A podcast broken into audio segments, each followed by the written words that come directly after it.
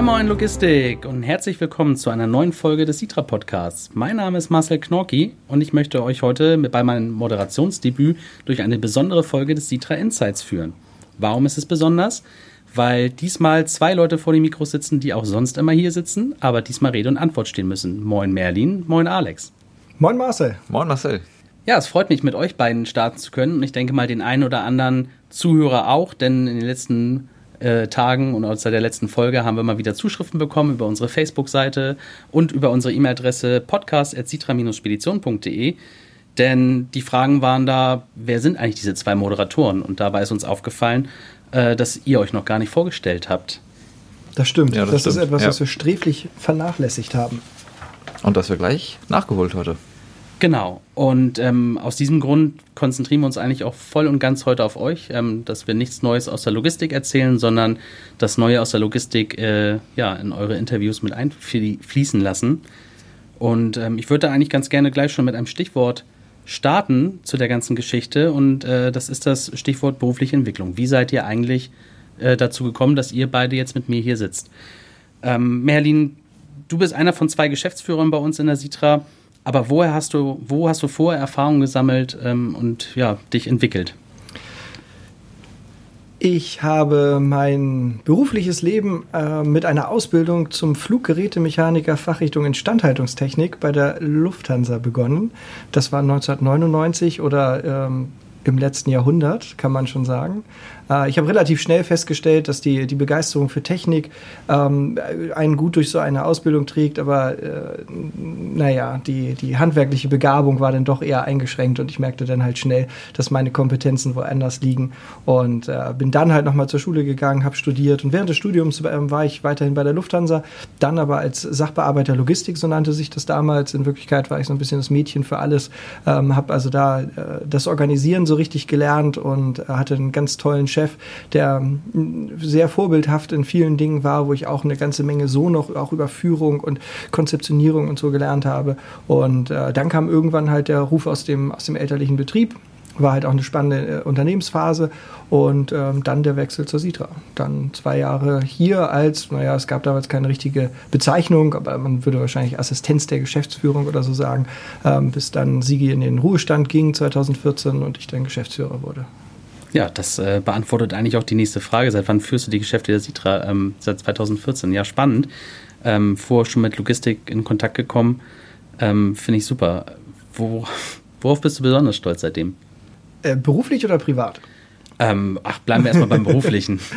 Ähm, Beruflich bin ich extrem stolz darauf, dass wir als Unternehmen äh, einen wahnsinnigen Turnaround hingelegt haben. Also ähm, wir sind äh, 2012, 13, das war eine, eine Phase, wo, wo man gemerkt hat, dass wir in den vergangenen 10, 15 Jahren extrem viel gewachsen sind in verschiedenen Bereichen, ähm, dass sich aber auch einiges eingefasst hat, was nicht so richtig gut ist. Und äh, da dann ähm, so, ein, so, ein, so einen Wandel hinzubekommen, hin zu einem modernen Unternehmen, was sich weiterhin auch immer stark in Frage stellt, was auch weiter wachsen will, aber deutlich kompetenter wird, ähm, auch, auch so ähm, in, in Bereichen wie Kommunikation, äh, in, in Bereichen der Ausbildung, auch in der Außendarstellung. Das haben wir ja in diesem Jahr auch gut abgeschlossen, indem wir da ein neues, also ein Rebranding vorgenommen haben mit einem neuen Logo, mit einer Corporate Identity. Und ähm, diesen Wandel in fünf Jahren hinzulegen, das macht mich wirklich stolz. Das war aber auch nur möglich, weil wir hier wirklich als ein Team gearbeitet haben. Ja, das, äh, das denke ich auch. Das äh, nimmt man auch wahr, diesen, diesen Spirit hier bei uns. Auch wenn das jetzt nichts Berufliches ist, aber was wolltest du eigentlich, ähm, als du noch ein Kind warst, mal werden? War da Oh, schon Logistik oh ein Thema? Nee, Logistik war kein Thema, weil mein Vater immer gesagt hat, boah, lern bloß was Vernünftiges und bleib aus der Den Logistik Spruch kennt, glaube ich, ne? jeder von uns. Ja, ja, was Vernünftiges lernen. Das, ähm, äh, ja, was wollte ich werden? Also ich kann mich daran erinnern, dass es mal so eine Zeit gab, da, da wollte ich Archäologe werden, weil ich immer schon so geschichtsinteressiert war. Ähm, dann, glaube ich, äh, in, in der vierten Klasse fand ich es eine gute Idee, Stuntman zu werden. Da kann ich mich auch noch daran erinnern, dass ich das in irgendein Poesiealbum mal reingeschrieben habe. Warst du dann auch einer von denen, die dann auf dem Pausenhof dann da so auch rumgelaufen sind und äh, Stunts versucht haben? Nein, nein, nein. Ich war, nein, ich, äh, nein, sowas überhaupt nicht. Also als mutiges Kind hätte ich mich nicht bezeichnet. Ich stecke selbst jetzt noch nicht in der Achterbahn oder sonst irgendwas. Ich finde, mein, Auf äh, mein Leben ist aufregend genug. Da brauche ich nicht noch Adrenalin durch Fahrgeschäfte oder so. Nein, das überhaupt nicht. Ja, cool. Ähm, was wolltest du als Kind werden, Alex? Ähm, Ich glaube, ich habe wirklich so verschiedene Phasen durchlaufen. Das glaube ich auch ganz normal. Was wirklich lange so Pilot hat lang gehalten. Pilot wollte ich auf jeden Fall ja. auch werden. Ich, ich glaube, so eine Phase hat jeder mal. Also ja, cool. Relativ prägend. Aber ja, nee, fand, fand ich eine coole Sache. Aber ja, bin heute froh, dass ich es nicht gemacht habe. Gut, äh, das, das, man weiß aber nicht, wie das sonst gelaufen wäre. Aber apropos, Alex, ähm, du als Berufseinsteiger ähm, bist frisch und neu bei uns bei der Sitra. Hm. Ähm, wie lief eigentlich der Einstieg für dich hier bei uns? Ja, frisch ist ja auch gut. ist auch schon eine Weile her. Nee, tatsächlich äh, im, im März sind das dann schon zwei Jahre. Tatsächlich? Es fühlt sich noch so neu an. Ja. Zeit rennt, wenn man Spaß hat. Was soll man denn dazu sagen? genau, da habe ich mein äh, Praktikum im Rahmen der Bachelorarbeit dann hier gemacht. Ähm, und anschließend dann noch hier die Arbeit zum Thema Business Intelligence geschrieben. War quasi dann auch so das erste kleine Projekt, was ich schon mal äh, angefangen hatte. Und dann der richtige Job-Einstieg ging dann quasi auch so mit dem großen Projekt Transportmanagementsystem einher. Das war dann im Oktober vor einem Jahr und ähm, war auch so ein wirklich so ein Hineinwachsen ne, in das Team natürlich. Äh, war auch ein sehr guter Einstieg, gerade wenn man so direkt äh, über so ein Praktikum Einblicke bekommt und erstmal sieht so, okay, wie arbeiten die Leute eigentlich? Äh, was passiert da in der, in der Disposition genau? Was für Arbeiten gehören dazu? Was sind die Herausforderungen? Dann hat man natürlich nochmal einmal einen ganz anderen Einstieg, weil man selber sehr viel Verständnis für das Unternehmen und auch für das Geschäft entwickelt.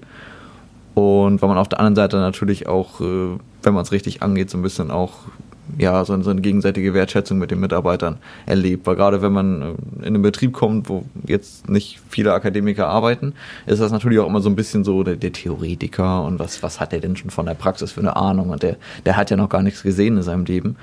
Und da ist das, glaube ich, unheimlich wichtig, dass man das ernst nimmt und sich damit dann auch auseinandersetzt und guckt, ja, was ist denn in der Praxis los?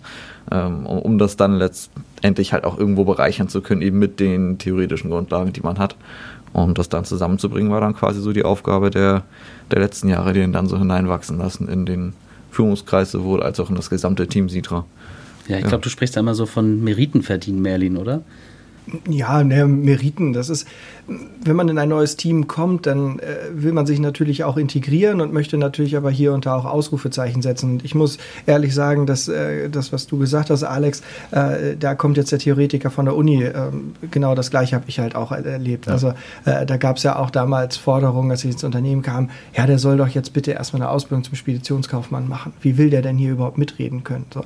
Und dass es ja gar nicht darum geht, dass wenn, wenn man in der Spedition arbeitet, dass man selbst disponieren kann, ähm, das ist natürlich für, für einige dann auch schwer verständlich. Aber umso wichtiger ist es natürlich, dass man seinen, seinen Wert dann auch unter, unter Beweis stellt. Also wenn das das ist, worauf du angesprochen hast. Ja, äh, doch, ein Stück weit schon. Ich glaube, das, das, das zentrale Thema ist ja Kommunikation und da seid ihr ja einfach, einfach auch zwei, die da, die da drauf setzen, mit den Leuten reden, erklären, was man da eigentlich macht. Und ähm, Thema erklären, ähm, Projektmanager ist deine Berufsbezeichnung quasi mhm. bei uns. Ähm, das ist ja eigentlich ein ziemlich undifferenzierter Begriff, ähm, zumindest für den einen oder anderen. Das, das kann irgendwie alles bedeuten, aber auch irgendwie gar nichts. Ähm, wie würdest du das jetzt irgendwie beschreiben? Was, was sind deine Aufgaben genau? Ja, zunächst einmal, wenn man sich dem Ganzen so vom Projektbegriff her nähert, dann ähm, muss man erstmal sagen, Projekte sind ja nicht so zeitlich begrenzte Vorhaben. Und das ist alles, was irgendwie vorbereitet wird, dann äh, umgesetzt, also geplant, umgesetzt und dann letztendlich auch abgeschlossen wird.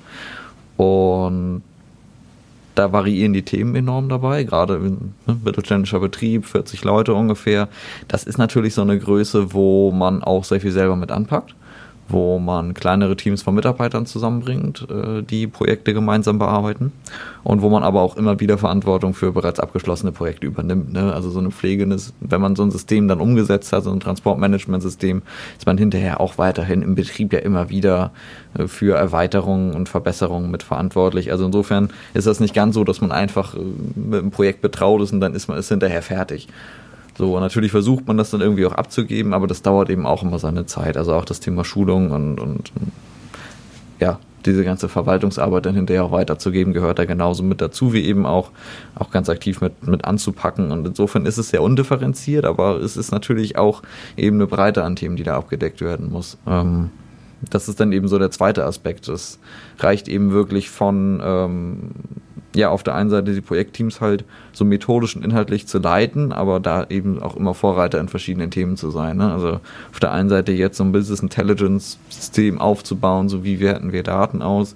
Das heißt, ich setze mich mit den Datenbanken auseinander, lernst eine neue Programmiersprache oder Programmiersprache ist wahrscheinlich zu viel gesagt, mehr so eine, ja, so Ausdruckssprache, wenn man so will, äh, von ähm, von Power BI ist das jedes DAX. Und ähm, auf der anderen Seite setzt man sich mit Themen auseinander, so wie, wie wirkt jetzt eigentlich so, ein, so eine Büroraumgestaltung jetzt auf Menschen? Was gibt es da für Prinzipien? Was muss man da beachten, um dann da wieder ein Team anzuleihen, zu sagen, ne, Bü Bürokonzept, ähm, Raumkonzept aufzustellen, wie man in Zukunft arbeiten will und das ja, passiert quasi alles an einem Tag. So, ne, dann äh, das Thema Prozesse äh, kommt dann irgendwie dann auf, dann machst du Workshops, äh, setze ich mit dem Thema Ausbildung mit auseinander, da war das jetzt mehr eine methodische Anleitung, wie setze ich das alles auf, ähm, wie schreibe ich da so einen, so einen Projektplan zusammen. Also es, es ist eben genauso undifferenziert, aber auch genauso breit. Und das macht aber die Herausforderungen auch ein bisschen die, ja, die Herausforderung macht das aus letztlich. Kann man dann auch sagen, dass sich das irgendwie auch daran fasziniert, dass das eben so vielseitig ist? Absolut, ja. Also ich liebe das, so dieses, dieses Gesamte dann da zu sehen, ne, wie das alles zusammenspielt. Das ist halt wirklich toll. Ja, gibt so ein, so, ein, ähm, so ein Bild von verschiedenen Wissenschaftlern, die alle Spezialisten auf ihrem Gebiet sind, aber im Prinzip blind und einen Elefanten äh, untersuchen. Und der, der Wissenschaftler, der an den Beinen steht, der stellt dann fest, das ist quasi ein Baum. Und einer gibt's, der steht drunter, der sagt, das ist eine Höhle. Einer ist hinten am, am Schwänzchen dran, der sagt, auch das ist ein Ast, so wie das hier aussieht. Der an den Ohren sagt, Mensch, das sind Blätter. Und der vorne, der am Rüssel steht, sagt, das müsste eine Schlange sein. so, und, und äh, ich glaube, die Kunst heutzutage besteht dann immer ganz darin, so was das eigentlich, den Elefanten an sich zu sehen. Ähm, also einen Schritt zurückzugehen und irgendwie die Zusammenhänge zu betrachten. Ne? Also auf der einen Seite Digitalisierung, auf der anderen Seite, wie leben Menschen da drin? Ähm, wenn sich unsere Firmenkultur verändert, was brauchen wir für Räume dafür?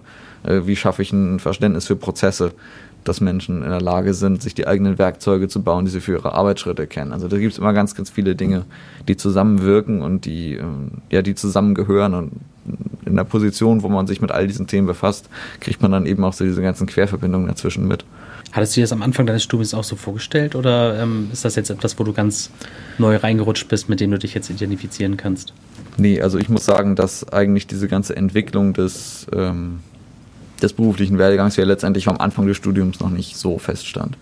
Ähm, das ging wirklich, äh, ich hatte eigentlich keine genaue Vorstellung. Am Anfang des Studiums war das so erstmal Studium und viele Vorstellungen davon, was man da damit machen kann, entwickelt man ja auch eigentlich erst in der Zeit. Man, man lernt Unternehmen kennen und mehr Leute kennen, die dieses auch studiert haben und in dem Bereich was machen. Ähm, nun, also so zum Hintergrund Wirtschaftsingenieurwesen ist ja nun auch wieder genauso ein weit gefasster Begriff. Das ist an und für sich schon interdisziplinär und je weiter, sag ich mal, dieses Spektrum an Aufgaben aufgeht, die man damit machen kann, ich glaube, desto unklarer ist auch, wo man dann genau hin will. Also wer jetzt irgendwie schon mit dem Ziel Medizin studieren, eine bestimmte Richtung im Interesse reingeht, wird sich vielleicht schneller festlegen oder will vielleicht auch eine bestimmte Praxis übernehmen, eine genaue Vorstellung. Aber es, es ist eben auch relativ einleuchtend, dass man wahrscheinlich mit dem Medizinstudium am Ende Arzt wird. Das ist, und dann gibt es ja wieder verschiedene Fachrichtungen geht letztlich ähnlich breit auf. Nachher macht man genau das. Nee, aber es ist ein bisschen, bisschen fokussierter. Und beim Wirtschaftsingenieur ist es eben wirklich so offen, dass du sagen kannst, hast du nachher eher Technik, hast du nachher eher Wirtschaft.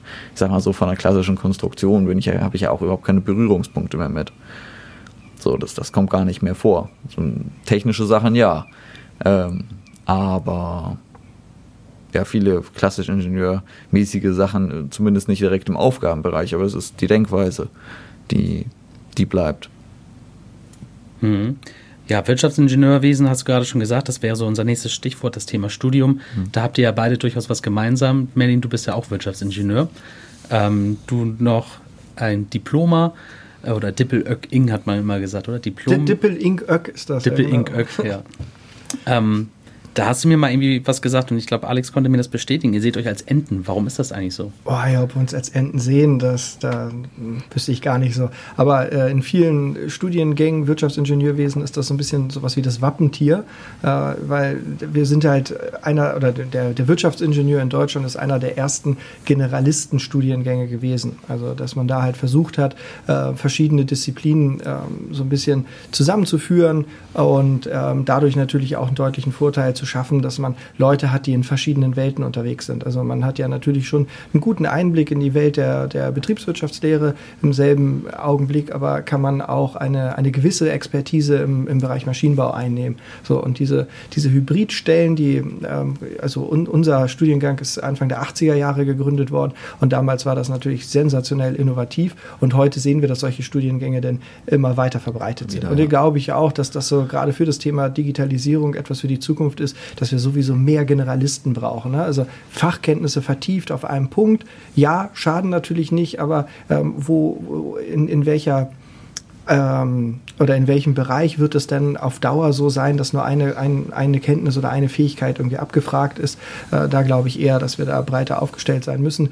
Ähm, warum die Ente? Wir als Wirtschaftsingenieure können ja so ziemlich alles, aber nichts richtig gut bis in die Tiefe. So hat man uns das nämlich auch immer erzählt und ähm, irgendwann hat man sich dann halt auch so gefühlt. Also ja, man kann BWL, aber jemand, der ein komplettes BWL-Studium abgeschlossen hat, der kann das noch ein bisschen besser und noch ein bisschen tiefgreifender. Ja, Maschinenbau kann man mitreden, aber jemand, der ein richtiges Maschinenbaustudium abgeschlossen hat, der ist da ein bisschen mehr. Also unser Studium war so ein bisschen 60 Prozent BWL und 16, äh, 60 Prozent Maschinenbau ähm, und das fasst das, glaube ich, ganz gut zusammen. So, und die Ente, die kann auch alles. Äh, sie kann äh, gehen, sie kann schwimmen, kann fliegen, ähm, aber nicht so richtig perfekt. Es gibt halt immer äh, andere Tiere, die in irgendeiner Disziplin einfach besser sind, ähm, aber keiner, kein, kein anderes Tier oder es gibt auch andere Wasservögel, die fliegen und laufen können. Aber ähm, da ist die Ente so äh, symbolisch für alles.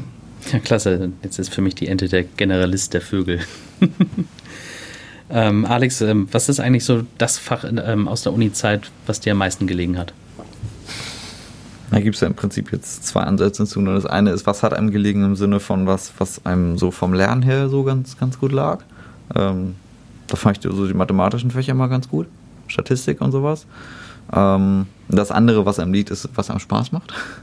ähm, weil solche Fächer auch manchmal sehr trocken waren, äh, fand ich halt immer so diese ähm, ja, sehr generalistischen Fächer ganz gut. Mich hat da eben immer interessiert, wie hängt das alles zusammen. Und alles, was so, so um Thema Führung geht, wenn es um, um Menschen führen dann auch wirklich ging, fand ich das äh, sehr faszinierend und auch so, so die Bereiche so Ökonomie und Volkswirtschaftslehre, also wie funktioniert so eine, so eine Wirtschaft insgesamt, gibt natürlich auch immer Einblicke so, wodurch ist eigentlich so unser Zusammenleben äh, in, sag ich mal, einer westlich-kapitalistischen Welt so geprägt.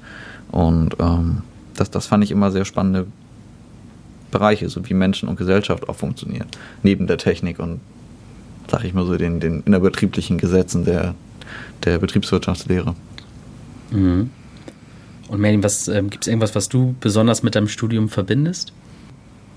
Tolle und nicht so tolle Momente. Also das ist ja, man, man ist ja jahrelang an einer Universität oder in meinem Fall waren das ja drei verschiedene Universitäten, weil es ein interfakultärer Studiengang war.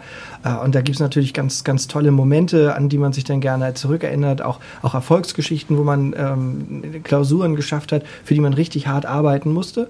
Ähm, und natürlich gab es auch, auch eine Klausur, da kann ich mich noch dran erinnern, ähm, die hat halt nicht geklappt. Also da musste ich dann halt den zweiten Versuch und das war irgendwie, mh, mm, ja, also ein bisschen doof. Und auch so einige Zeiten im Studium, also ich glaube, so jeder Student hat das einfach mal. Mein äh, ehemaliger Chef bei der Lufthansa hat, äh, hat mal gesagt, ja, ein Studium ist manchmal auch einfach ein langes, dunkles Tal der Tränen, äh, weil es einfach so Momente gibt, da hat man das Gefühl, es läuft nicht. Aber ich glaube, das ist im Studium, fühlt sich einfach noch mal ein bisschen anders an, aber grundsätzlich hat man das ja einfach im Leben mal das hatte man früher mal in der Schule oder in der Berufsausbildung oder auch im, im Berufsalltag ist das ja auch. Da gibt es einfach mal Zeiten, da läuft das nicht so richtig rund und sowas gehört natürlich zum Studium auch dazu, aber man muss sich da natürlich dann auch immer selbst motivieren. Und das ist so eigentlich das, wo ich glaube, ich im Studium am meisten für mich gelernt habe. Das war natürlich auch so eine Reife, sich selbst zu motivieren, ähm, so ein bisschen den, auch diesen Impuls, sich selbst geben zu können, sich aufzuraffen, das trotzdem zu machen. Auch wenn, und da wird Alex mir ja auch recht geben, da sind ja teilweise auch Fächer bei und auch Inhalte bei, dabei,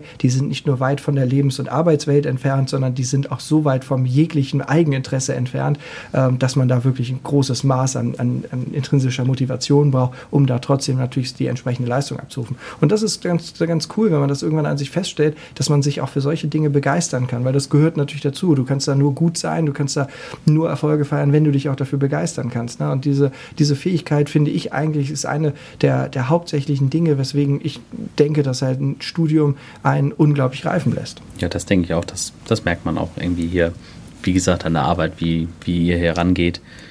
Ähm, mir fällt gerade irgendwie auf, äh, ihr habt ja nicht nur das Studium gemeinsam, sondern auch irgendwie eine Person, die da mehr oder weniger ähm, euch auch verknüpft hat oder auch irgendwie für eine Verknüpfung gesorgt hat.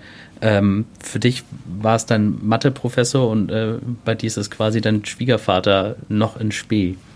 Ja, das ist eine ganz witzige Geschichte. Das ist eigentlich die Geschichte, wie ich hier zu Sidran gekommen bin ursprünglich. Das war nämlich äh, geboren aus einer Dankesgeste von Merlin heraus, der zwei Professoren nach seinem Studium? Ja, es gab ein paar Professoren, also ist ja auch kein Geheimnis, äh, bei den Professoren ist das genauso wie in jedem anderen Beruf. Es gibt halt einfach Leute, die, die sind, ähm, ähm, die findet man persönlich gut oder schlecht äh, oder die, die, die bleiben einfach so im Gedächtnis. Es gibt ja auch Lehrer, da erinnert man sich heute nicht mehr an den Namen und es gibt einfach Lehrer, wo man sagt, wow, die waren prägend, im Positiven wie im Negativen. Mhm. So und ähm, bei, bei Herrn Professor Dr. Maas war das halt, äh, der war prägend im, im positiven Sinne.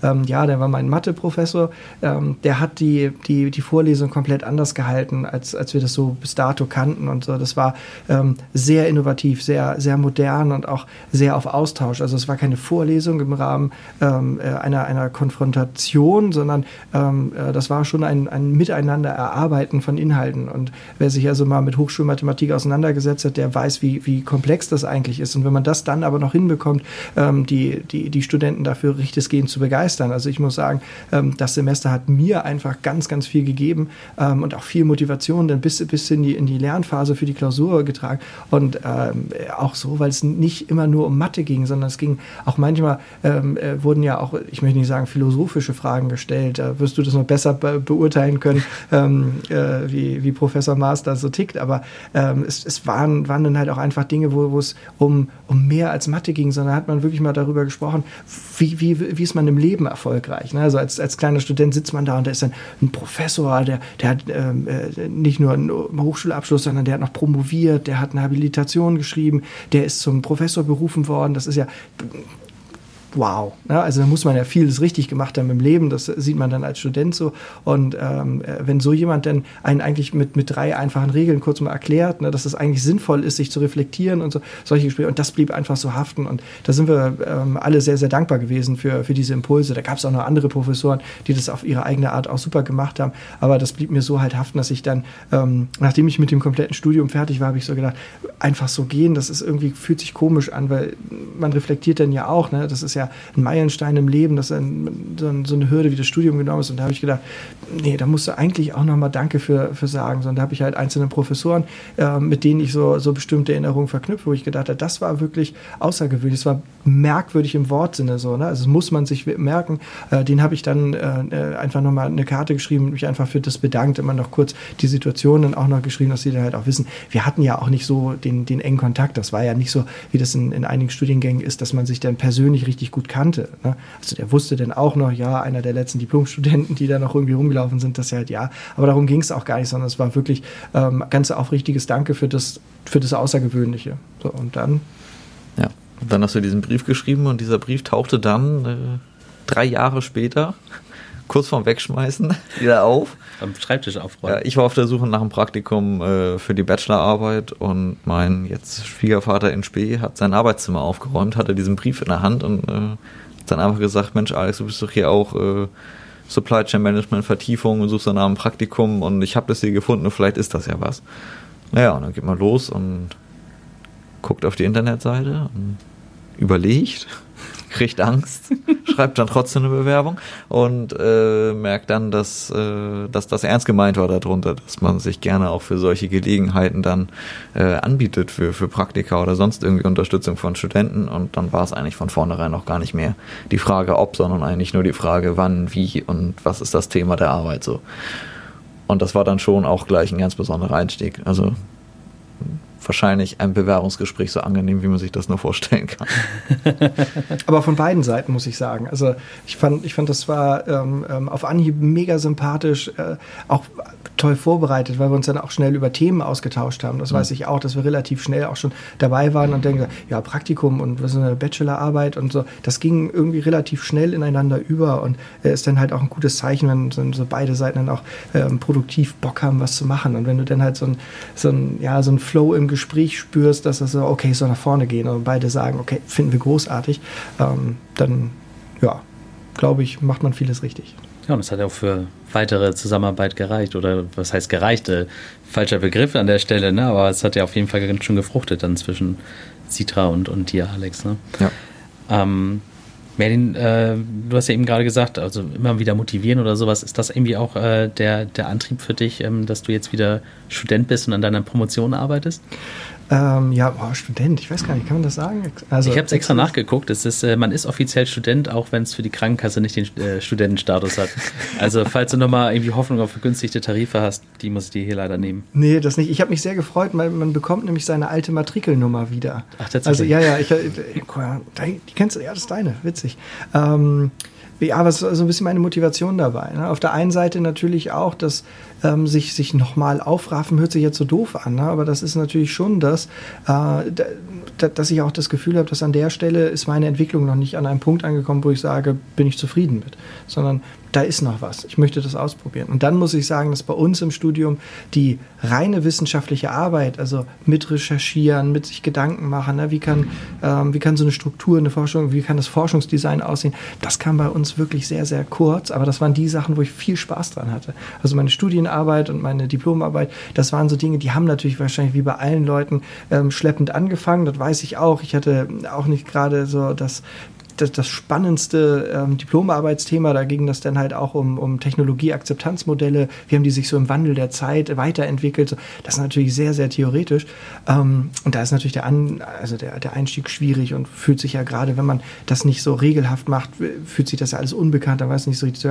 Aber als dann als das dann soweit klar war, da stand so eine Struktur und man fängt das an mit Leben zu füllen und ähm, es geht dann auch darum, kreativ zu forschen und ähm, ähm, man kommt ja dann auch äh, von, der, von der Hauptforschungsfrage zu Unterforschungsfragen und ähm, beschäftigt sich dann mit Dingen nochmal auf einer ganz alten Ebene. Das hat mir richtig Spaß gemacht. Da muss ich sagen, also die erste Hälfte der sechs Monate Diplomarbeitszeit waren das ja, glaube ich, damals, die waren doof und die zweite Hälfte, die war so großartig, weil, weil man da wirklich dann im Flow war und viel, viel Spaß. Es hatte ja auch dann irgendwann Spaß, auch wenn das Thema trocken war.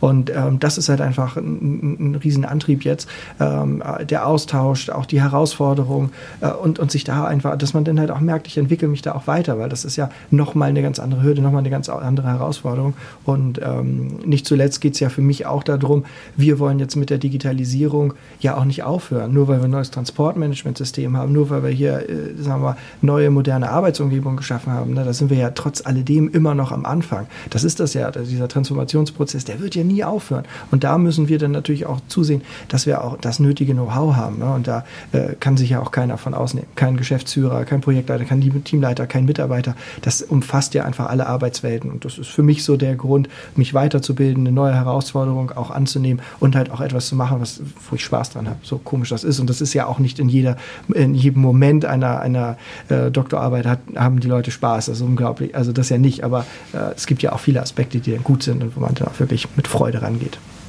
da, wie, du, wie du schon sagtest, das ist, äh, hat man in den verschiedensten Phasen im Studium oder sonstigen immer dieses wieder, gibt blöde Phasen, aber dann geht es auch wieder voran.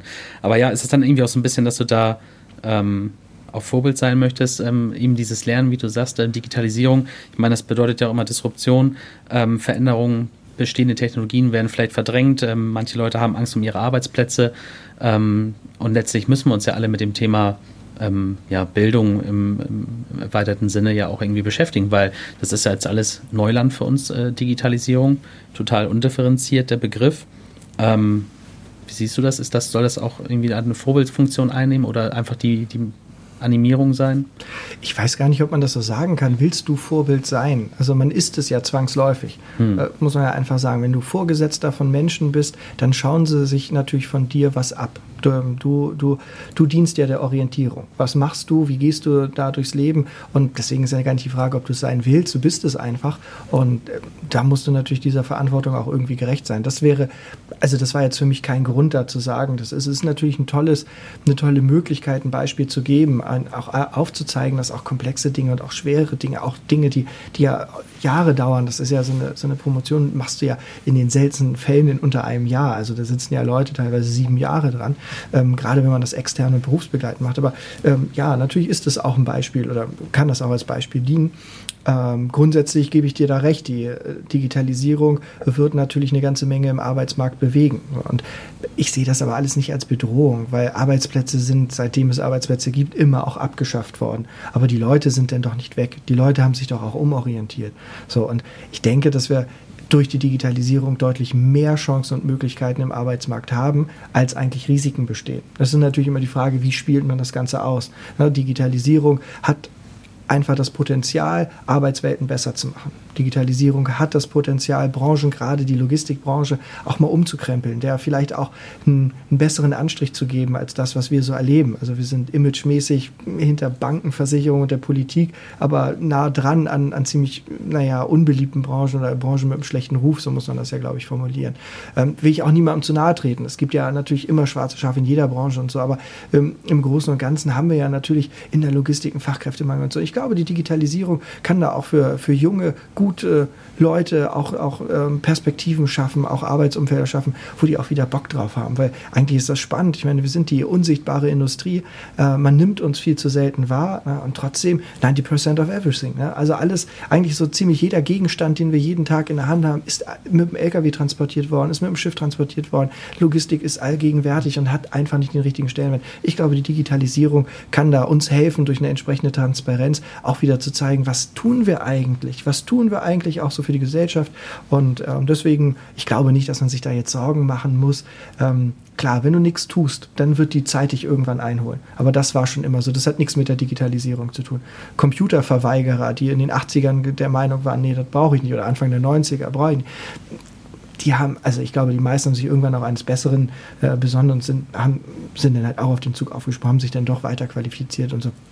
Und so werden wir das auch mit der Digitalisierung erleben. Ich glaube, dass Leute, die frühzeitig anfangen, sich weiterzubilden, die frühzeitig auch so wesentliche Skills aufnehmen, wie zum Beispiel mir selbst Dinge beizubringen, also autodidaktisches Lernen, ähm, die werden langfristig auch einfach einen Vorteil haben, äh, weil sie halt schneller in der Lage sind, sich mit neuen Dingen auseinanderzusetzen. Aber ich glaube, Angst braucht braucht man nicht haben.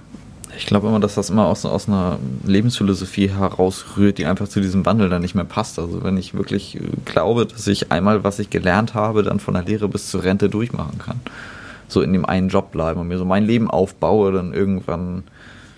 Nicht 30 werden wollen, sondern am besten Ende 20, so wo man gerade alles aufgetürmt hat und das dann eigentlich nur noch bis zur Rente und in den Ruhestand hinein äh, dann äh, beim Status quo verwalten will, das ist natürlich was, was heute dann nicht mehr passt. Also diese Idee, dass wir eigentlich immer dann physisch und psychisch immer auf dem Abwärtsweg sind, eigentlich so ab Mitte 30. Das, das haut dann in dem Moment einfach nicht mehr hin. Ne? Letztendlich lernen wir alle da immer weiter dazu und wenn man das eher so als Weg begreift, wo man immer weiter drauf unterwegs ist, dann ist das eigentlich ein schöneres Bild, auf dem ich eben auch eine Abzweigung nehmen kann, mal links, mal rechts, je nachdem, ja, wo, wo, wo das Ganze so hinläuft dann. Aber äh, letzten Endes ist man ja, das hatte Merlin vorhin ja auch gesagt, ein Thema Studium.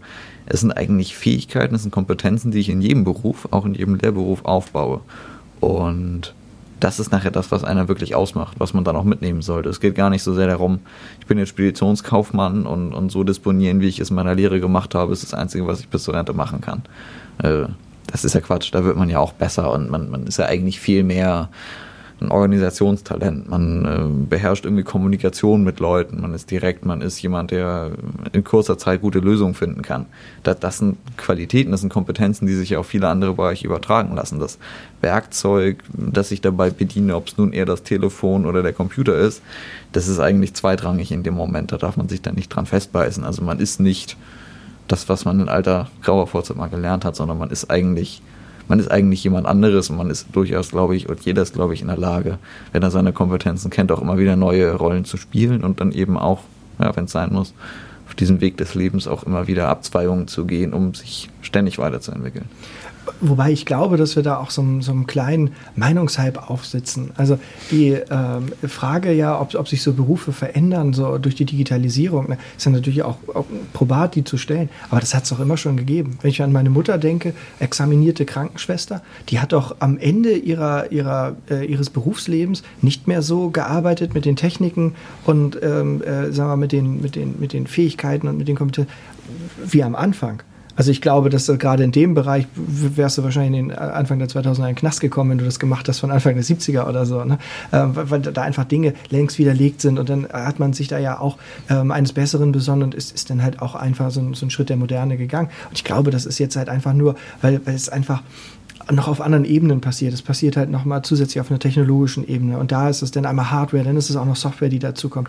Dann haben wir ja aber auch natürlich so einen gesellschaftlichen Wandel und alles spielt irgendwie in diese Digitalisierung rein. Ich glaube, in, in, in Summe macht das nachher so ein, so ein Hype aus, als ob als es vorher immer nur Steady-State-Berufe gab, wo du gelernt hast und hast es bis zum Ende gleich gemacht. Ich glaube, wenn man einen Autobauer bei Volkswagen fragt, der, sagen wir mal, 1951 angefangen hat zu arbeiten und der dann, meine Herren, vielleicht 40 Jahre gearbeitet hat und dann Anfang der 90er in Ruhestand gegangen ist, wenn man den mal gefragt hat, und wie hat sich das denn so entwickelt, dann wird der halt auch sagen, ja, also im Prinzip ist das ganz anders. Früher haben wir das noch anders alles gemacht. Also das hat sich ja auch gewandelt. Und ähm, von daher glaube ich, dass wir da halt, also dass das viel gehypt wird. Ähm, man muss natürlich so ein bisschen auch gucken, ja, es sind teilweise komplexere Fähigkeiten, die abgefordert werden. Also wenn man vorher keinen Bezug zur IT hat und auf einmal muss man sich schon auseinandersetzen, zumindest mit, mit Datenanalyse oder mit, äh, ähm, äh, auch mit modernen Programmen, die einfach auch noch mehr Möglichkeiten haben, um mit Daten da auch zu arbeiten.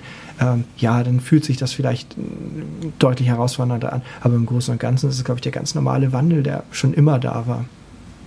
Also höre ich da auch ganz stark raus bei euch, äh, mehr Chance oder überhaupt Chance statt Angst.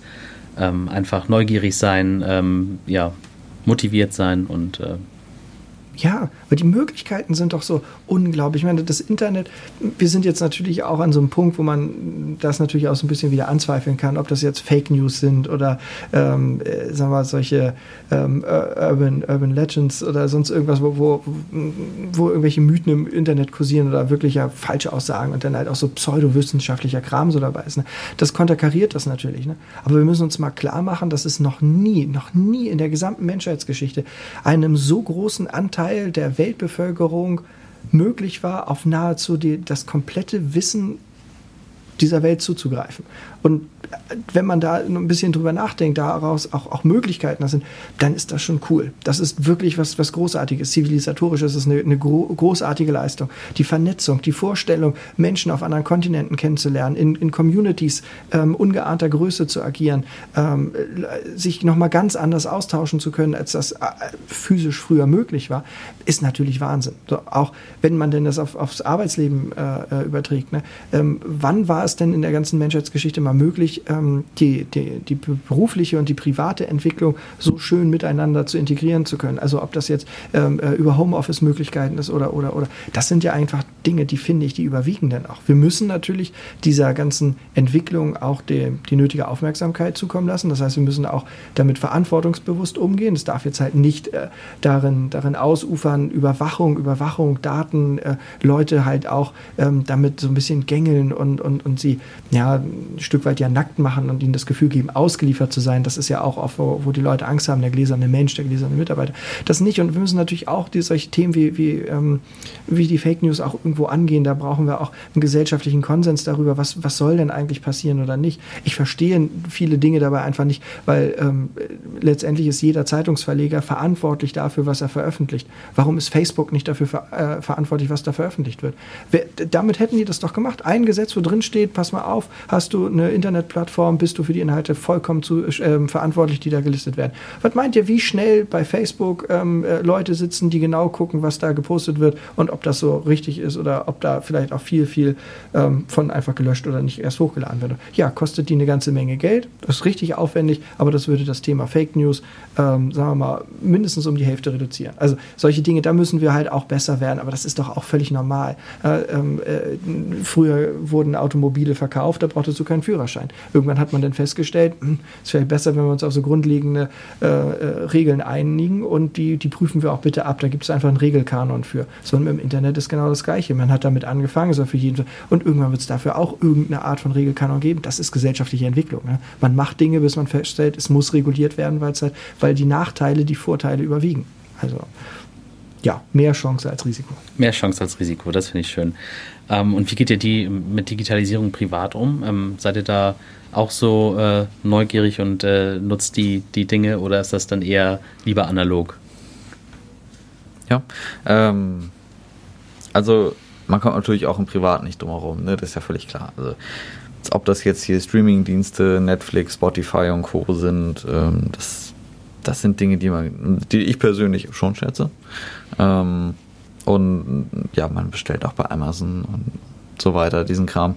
Ähm, das mache ich alles schon. Ich muss sagen, bisher so in einer Mietwohnung bin ich jetzt mit Smart Home und solchen Dingen noch nicht so weit äh, fortgeschritten. Das ist dann vielleicht eine Sache, die man eher mal so irgendwann Richtung vielleicht eigenen Hauskauf oder Hausbau oder Umgestaltung äh, mal angehen kann. Ähm, relativ teuer, aber habe ich mir zumindest sagen lassen, große, äh, zum Beispiel Energieein Energieeinsparpotenziale. So. Ähm, also wenn man in der, äh, dem Bereich was machen kann, bin ich da durchaus dafür. Aber Nichtsdestotrotz muss ich sagen, dass äh, ich liebe es, digital zu arbeiten. Das finde ich total cool, was man im beruflichen Kontext da machen kann. Aber ich glaube, dass der digitale Mensch auch diesen analogen Gegenpart braucht. Also wer, glaube ich, sich komplett in, in Social Media, in digitalen äh, und, und, nicht realen Welten verliert, der verliert, glaube ich, eine ganze Menge, ähm, eine ganze Menge, Bin ganze Menge Bindung ähm, so zum, zu, zu, zur wirklichen Welt. Und, und ich merke dasselbe so, dass es sich lohnt, das für sich zu erhalten. Also Kochen, gut essen, Sport treiben. Ähm, ja, das sind alles Dinge, die, die mir sehr wichtig sind. So mit Judo und Klettern auch sehr, ja, sehr natürliche Sachen. Ja, das sind also fast schon archaisch, aber ja, wir sind in einem Körper gefangen, der eben einfach tausende von Jahren alt ist und der eben nach wie vor auf solche Dinge anspringt. Also diese, ähm, die, diese Erlebnisse in der Natur sein so glaub, dieses Wärme, Kälte fühlen, auch wirklich in der realen Welt leben, das macht was mit dem Körper, was einem, glaube ich, keine, was einem digital nicht geboten werden kann. Kein Moment des Lebens. Du hast, glaube ich, auch im Vorgespräch gesagt, dass du gerne mal einfach auch ein Buch liest, ein wirklich gedrucktes ja, Buch halt noch. Ja. Einfach auch wegen des Gefühls, glaube ich, der, den, den, Geruch, diese Seiten durchblättern. Ja, das ist mein Merlins Ding. Das war mein Merlins Ding? Ich, ich, bin der, der an den Büchern riecht. Ach so. ich, ich schnüffel nicht. Nein, ich auch nicht, aber das, ähm, äh, das stimmt. Das sind einfach so Dinge, wo es dann darum geht, das Physische nochmal ganz anders wahrzunehmen. Und ähm, kann ich mich Alex auch nur anschließen. Das sind, das sind einfach so Dinge, die, die auch so, so richtig entschleunigt sind. Ähm, ich hatten wir ja drüber gesprochen. Für mich ist das halt so, ähm, so, ein, so ein Abendritual, wenn, wenn die Möglichkeit da ist. Das ist ja nur auch an vielen anderen geht das ja auch oft nicht. Ich meine, wer, wer ein 15 Monate altes Kind zu Hause hat, ne, der weiß jetzt genau, wovon ich spreche. Aber da, wo es dann halt möglich ist, wenn man dann also hingeht und anfängt, so nach und nach die Beleuchtung auszustellen und die kleinen Lampen anzumachen, äh, sich Kerzen anzumachen, sich einen Tee aufzugießen oder ähm, dann vielleicht doch mal äh, äh, den besseren Whisky entkorkt und sich das Glas einschenkt und im Kerzenlicht Tee oder Whisky anschaut und ähm, dann äh, überlegt, was, was für Musik jetzt zum Lesen würde, was würde passen. Und dann hat man sich für was ausge also ne, was entschieden und dann macht man das an und dann hört man so die ersten Melodien und dann schnappt man sich das Buch und setzt sich hin und so dieses ganze das entschleunigt. Das ist halt so wirklich alles in den Momenten, weil dann alles andere spielte dann auch keine Rolle, sondern jetzt geht es halt um genau dieses. Und das finde ich, das ist so intensiv und das ähm, hat man im, im Digitalen ganz selten. Also entweder sind da halt Automatiken, die einem nachher das Ambiente bieten. Das ist auch natürlich sehr, sehr effizient. Also ich drücke auf den Knopf und ähm, mein Ambiente hat sich umgestellt. Das ist natürlich super. Das ist eine Geschmackssache. Es gibt ja nicht das Falsche und das Richtige dabei. Aber ähm, das sind auch so Dinge, da, da fahre ich halt auch drauf ab. Das stimmt. Ja, cool. Ähm, ich denke mal, das soweit zum Privaten. Ähm, jetzt gibt es ja, hat sich ja schon traditionell etabliert, die 60 Sekunden äh, und so viele Fragen wie möglich zu beantworten. Ähm, das sind ja diesmal 120 Sekunden, äh, beziehungsweise 60 pro Person. Ja. Ähm, wer von euch beiden möchte starten? Ich weiß es nicht. Soll ich? Alex ja. sagt auf mich. Wunderbar. Dann du startest. Was war nochmal das, was du bieten musst oder was du unter, äh, überbieten musst? Was hatte Tanja Gott, zuletzt gehabt? Tanja ich glaube, es steht jetzt 18, 18, 20 und 21 ja. von Manuel. Manuel hat 21. Oder vom Brandpfeil aus der letzten ja. Folge. Der 28. echt fix. Ne, 21. 21, 21 also übertreibt nicht. Jetzt, ja. Ich muss sagen, ich bin ein bisschen aufgeregt. Ne? Also so, so, das ist Competition halt. Ne? Möchtest du von oben oder von unten starten? Mir ist das völlig egal. Such dir was aus. Ich, ähm, ich weiß nicht, seid ihr bereit? Bist du bereit, Marcel? Ich bin ich, bereit. Ähm, ich wäre jetzt bereit, ja. Android oder Apple? Apple. Apfel oder Birne? Apfel. Arbeiten oder sitzen? Arbeiten. Autobahn oder Landstraße? Autobahn. Bad oder rasiert? Bad. Berge oder Meer? Berge. Bier oder Wein? Bier. Brot oder Brötchen? Brötchen. Buch oder Hörbuch? Hörbuch. Butter oder Margarine? Margarine. Campen oder Hotel? Hotel. Cardio oder Gewichte? Cardio. Digital oder analog? Digital. Drin oder draußen? Drin. Duschen oder Baden? Äh, duschen. Elbe oder Alster? Elbe. Elektro oder Klassik? Elektro. Frühaufsteher oder Auto? Fahrrad. Frühaufsteher oder Nachteule? Frühaufsteher. Frühstück süß oder herzhaft? Süß. Hamburg, Bremen oder Hannover? Hamburg. Haus oder Mietwohnung? Haus. Hemd oder Pullover? Hemd. Hochdeutsch oder Agenturslang? Immer nur Hochdeutsch. HSV oder St. Pauli? HSV. Hund oder Katze? Hund. Husten oder Schnupfen? Hm, Husten. Hype oder Ma Mainstream? Mainstream. Kaffee oder Tee? Tee. Kino oder Theater? Kino. Kneipe oder Disco? Kneipe. Kugelschreiber oder Füller? Füller. Land oder Stadt? Land. Leder oder Stoff? Äh, Stoff. Moin Moin oder Moin? Moin, moin. Oha. Jetzt habe ich einen kapitalen Fehler gemacht. Ich werde durchzählen müssen. Ja, dann. Ähm, von daher lasse ich das Ergebnis jetzt mal noch äh, äh, offen. Das ist das macht es, glaube ich, noch umso spannender, weil man jetzt nämlich keinen es war Vergleich einfach hat, oder? sehr schnell und es muss jetzt sehr, sehr schnell sein. sehr, sehr schnell. Ich genau. bin langsam am Denken, was das anbelangt. Ich, Okay, sehr gut. Aber mal gucken, was, was bei rauskommt. Ich Dann schauen wir mal. Wodka oder Energy? Energy. Welchen Nachtisch magst du am liebsten? Äh, Eis. Welche drei Dinge nimmst du mit auf eine einsame Insel? Äh, ein Buch. Äh, meine Freundin. Keine Dinge, ne? Und äh, ein Zelt. Was ist deine Lieblingsband? Habe ich nicht. Was ist dein Lieblingsessen? Pizza. Äh, Vorhänge oder Jalousien? Vorhänge. S-Bahn oder U-Bahn? Eisbahn. Trinken oder Fahrradfahren? Fahrradfahren. Treppe oder Fahrstuhl? Treppe. Termin oder kreatives Chaos? Äh, Termine. T3N oder Business Punk? T3N. Stadt, Stadt oder Stadtrundfahrt? Stadtrundfahrt. Stadt oder Land? Land. Sport oder Couch? Sport. Spielst du ein Instrument? Ja. Sommer oder Winter? S äh, Sommer. Smooth oder Rough? Rough. Sketchbook oder Whiteboard? Sketchbook. Rot oder Blau? Rot. Rinderfilet oder Quinoa? Quinoa. Rauchen oder Kaugummi? Kaugummi. Post-it oder App? Post-it. ÖPNV oder Auto? ÖPNV. Oktoberfest oder Karneval? Karneval. Ich habe gerade festgestellt, es war ein bisschen unfair, weil du die ganzen Was-Fragen bekommen hast, wo man was nennen echt ich wollte wo das sagen. Ja, also ich muss würde auch sagen, dass wir da vielleicht so ein bisschen Aber es ist außer, spannend, Kon ja. außer, außer Konkurrenz. Alles cool. Ja, Mach aber es war trotzdem äh, ganz interessant, weil es einfach zwei verschiedene äh, ja, Ansichten dann auch natürlich sind. Ne?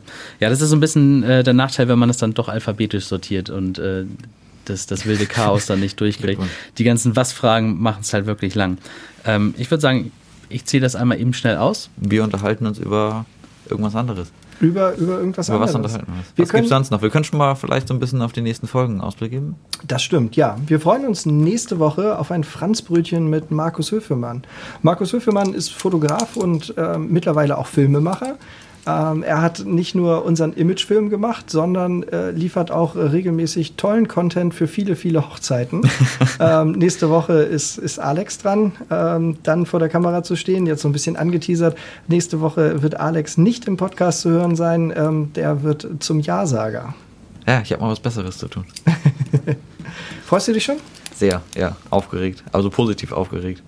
So wie vor Weihnachten, kann man sagen. Weihnachten. Witziges Wortspiel. Ja, wir haben ein amtliches Ergebnis. Das ist tatsächlich wirklich ein bisschen unfair. Aber es ist 35 zu 24. Ja, das ist wirklich unfair. Das läuft auch bitte alles außer, außer, Konferenz, äh, außer Konkurrenz. Ähm, weil, also A, kannte ich ja natürlich auch viele, viele Fragen davon, weil ich irgendwie wahrscheinlich die Hälfte davon beigesteuert habe. Und B, habe ich nicht eine Frage gehabt, wo ich antworten musste. Also ich musste immer nur aussuchen. Ne? Ich musste mir nie Gedanken machen, was ich mit Ja, auf eine Insel nehme. Ich gebe also. zu, da. Ähm, Aber 24 ist trotzdem recht schnell. Ich dachte jetzt echt, ich war langsam. Hatte ich okay. auch so Aber ich hatte dann wieder ein paar Fragen zum Aussuchen und dann ging es wieder zu. ich habe mir auch echt Mühe gegeben, dann noch schneller zu werden, um das ein bisschen auszugleichen. Du hast hervorragend vorgelesen, das ja wirklich. Vielen dir, Dank. dir kann man Wie- hier keinen Vorwurf machen. Nee, Das man tatsächlich nicht. Ganz im Gegenteil, danke, tolle Moderation, Marcel. Ja, wirklich. Dein ja, hat mich auch sehr gefreut, äh, hier das erste Mal mit euch zu verbringen. Ähm, und ich freue mich auf die weiteren Male. Ja, nächste, nächste Woche? Nächste Markus- Woche Markus werdet ihr beide wahrscheinlich dann wieder. Genau, ja. auf ein dabei sein. Franzbrötchen. Auf ein Franzbrötchen mit. Markus Höfelmann, ja, wir freuen uns schon. Ähm, viele Grüße an Markus. Ähm, ansonsten, Bleibt entspannt kommt gut durch die Woche. und tschüss. Tschüss. Tschüss.